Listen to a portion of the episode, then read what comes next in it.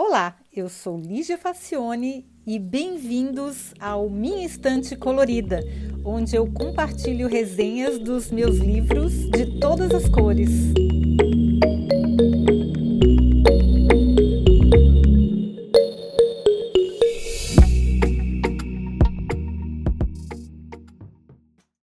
Olá! Hoje a gente vai falar de um livro que tem um nome bem interessante. Esse livro é de 2000, saiu em 2009 no Brasil, eu morava no Brasil ainda, e se chama O Iconoclasta. Um neurocientista revela como pensar diferente e realizar o impossível. E apesar do livro ser um pouquinho antigo, eu acho que ainda está valendo bastante. E aí a pergunta que eu quero fazer é: será que você é um iconoclasta? É uma perguntinha capciosa essa, né? Pois é, eu vou dar uma pista, afinal, até antes de um pouquinho de eu ler esse livro, eu nem fazia ideia se isso era de comer ou de beber. Eu não sabia o que era um iconoclasta. Então vamos lá. Iconoclasta significa literalmente destruidor de ícones. A origem da palavra data de 725 depois de Cristo, quando Léo II, imperador de Constantinopla, destruiu o ícone dourado de Cristo instalado nos portões de seu palácio. O iconoclasta não respeita símbolos, ídolos, imagens religiosas ou qualquer tipo de convenção social ou tradição.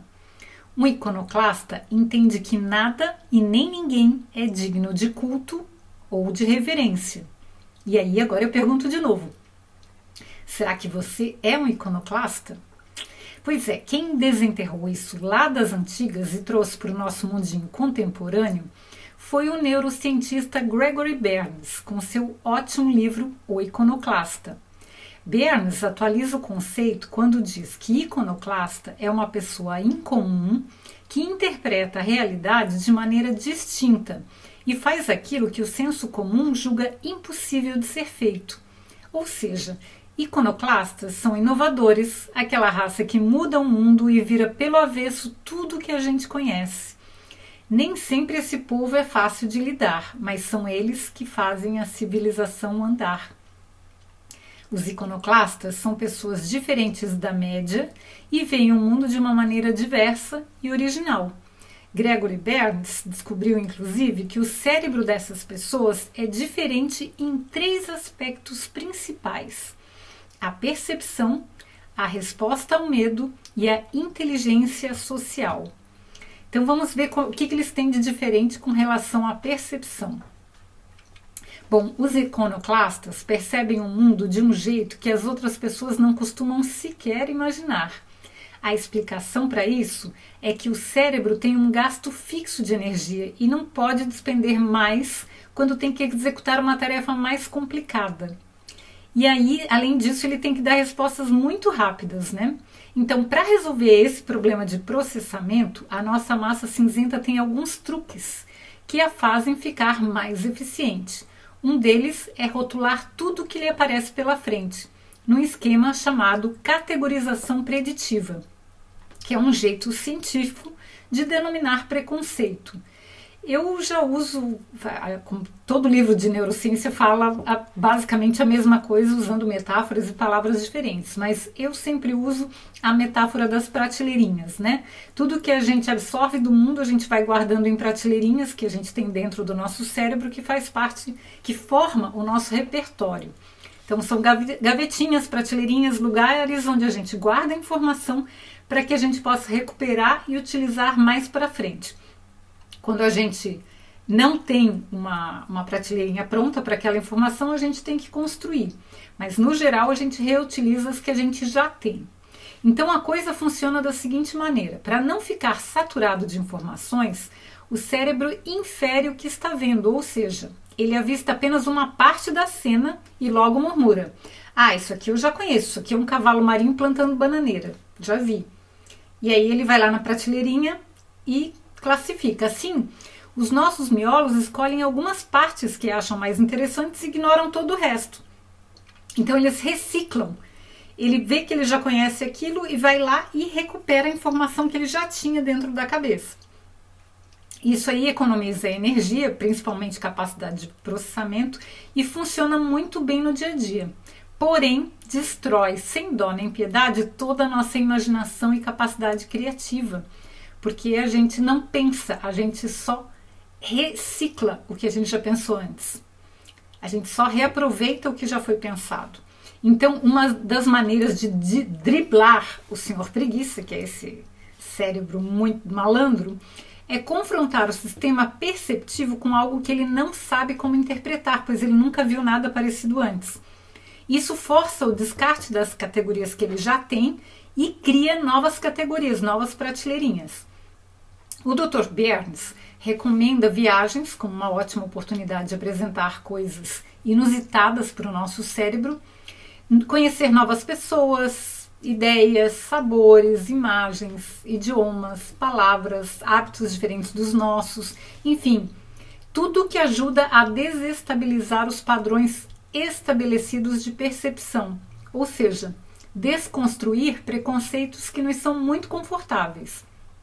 Aliás, o Gregory alerta para o fato de que quanto mais a gente tenta pensar de forma diferente, mais rígidas se tornam as categorias estatísticas instaladas dentro da nossa mente. Então a gente não, não, não adianta tentar pensar de forma diferente, o que a gente tem é que aumentar o nosso repertório, colocar mais coisas para dentro. Então, o único jeito de domar a coisa é justamente bombardeando com experiências inéditas o nosso cérebro. Bom, os iconoclastas adoram abastecer seus cérebros famintos de novidades e não costumam encaixar o que veem nas categorias que eles já possuem. Eles sempre criam novas categorias para cada coisa que eles têm acesso. Por isso, eles conseguem perceber o mundo sem cair na tentação de rotular as coisas do jeito que todo mundo faz. É assim que eles descobrem novas metáforas, novas funções, novas ideias e, em última instância, eles inovam. Então, eles têm uma, uma maneira de ver o mundo mais abrangente. Eles evitam tentar classificar o que eles estão vendo com alguma coisa que eles já conhecem. Eles se abrem para o novo de uma maneira realmente aberta, de uma maneira realmente construtiva. Eles realmente querem experimentar para aumentar o repertório, não para confirmar aquilo que eles já sabem, que é o que a maioria de nós faz.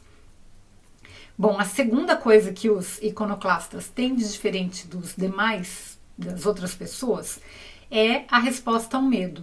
O medo faz com que a gente se sinta mal, inseguro e assustado. Ele distorce a nossa percepção, nos paralisa e nos impede de criar. Todo ser humano responde praticamente da mesma maneira quando submetido a uma situação de estresse. A pressão sanguínea sobe e o coração dispara a boca seca e a gente começa a suar. Os dedos tremem, a voz oscila e tem quem sinta até tontura. Assim, é, isso são é, reações automáticas do nosso corpo, né? Então, essa é a diferença entre emoção e sentimento. Emoção é uma resposta física, sentimento é o significado que a gente dá a essa resposta física que é a emoção.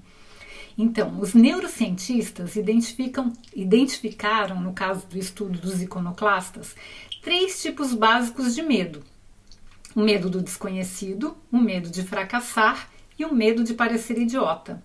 Os iconoclastas também sentem medo, claro, eles são humanos, mas diferentes de nós, eles conseguem evitar que sua percepção seja distorcida como eles pensam diferente e experimentam outros pontos de vista, a coisa toda fica menos aterrorizante. Sempre é possível encontrar uma solução, uma esperança ou uma outra maneira de encarar o risco.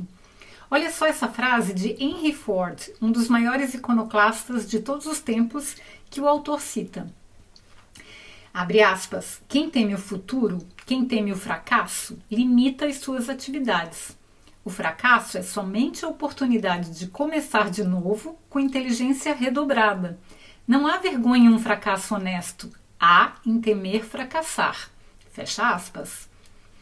Bom, e o terceiro ponto em que os iconoclastas são diferentes das pessoas comuns é a inteligência social. Muita gente boa, criativa e destemida já se deu mal por causa da incapacidade de vender as suas ideias para os outros. Os iconoclastas bem-sucedidos não. pois eles têm esse talento muito bem desenvolvido. É praticamente esse último aspecto que diferencia a história de um Van Gogh, que morreu sozinho e na miséria, e de um Pablo, Pablo Picasso, que, cu, cujos bens foram avaliados em 750 milhões de dólares quando ele morreu em 1973. Bernes explica que para vender uma ideia, o iconoclasta precisa desenvolver duas coisas: a familiaridade e a reputação positiva. A familiaridade é estabelecida pela produtividade e pela exposição. Com uma boa rede de contatos, a pessoa se torna conhecida tanto pelo seu trabalho como pela sua capacidade de impactar grupos sociais com suas opiniões. Iconoclastas bem-sucedidos, como Picasso, são como um nó de rede, tanto influenciam grupos como os conectam. Van Gogh, apesar de brilhante, tinha uma produtividade baixa e um número ainda menor de amigos ou conhecidos. Era um gênio isolado, receita certa para arte incompreendida e iconoclastia desperdiçada. A construção de uma boa reputação faz com que as pessoas se acostumem com as ideias do iconoclasta em questão, fazendo com que pareçam menos assustadoras e arriscadas. Para que o iconoclasta consiga de fato vender suas ideias e mudar o mundo, é preciso se fazer confiável. Quando esse livro foi escrito, a gente nem sonhava ainda em conhecer o Elon Musk, mas eu agora lendo isso, eu estou me lembrando do Elon Musk. Ele é um iconoclasta clássico, porque além de ser muito genial, ele consegue vender perfeitamente as suas ideias, a ponto de ser um, um dos homens mais ricos do mundo hoje em dia, né? E conseguir colocar todos os seus desejos e desenvolver as ideias que ele tem. Gregory Berns discorre sobre vários casos de iconoclastas desconhecidos do povão e outros que se tornaram celebridades, como Steve Jobs. A grande ironia da coisa toda é que, de tão talentosos e especiais, essas pessoas conseguem o impensável. De iconoclastas, eles se transformam em ícones, verdadeiros objetos de culto para seus fãs. Olha só que interessante. Pois, lembrando que a resenha escrita está com um link no, na descrição do episódio e você também pode acessar todos os episódios classificados por assunto no site minhaestantecolorida.com. Tá bom, gente? Espero que vocês tenham gostado e até semana que vem.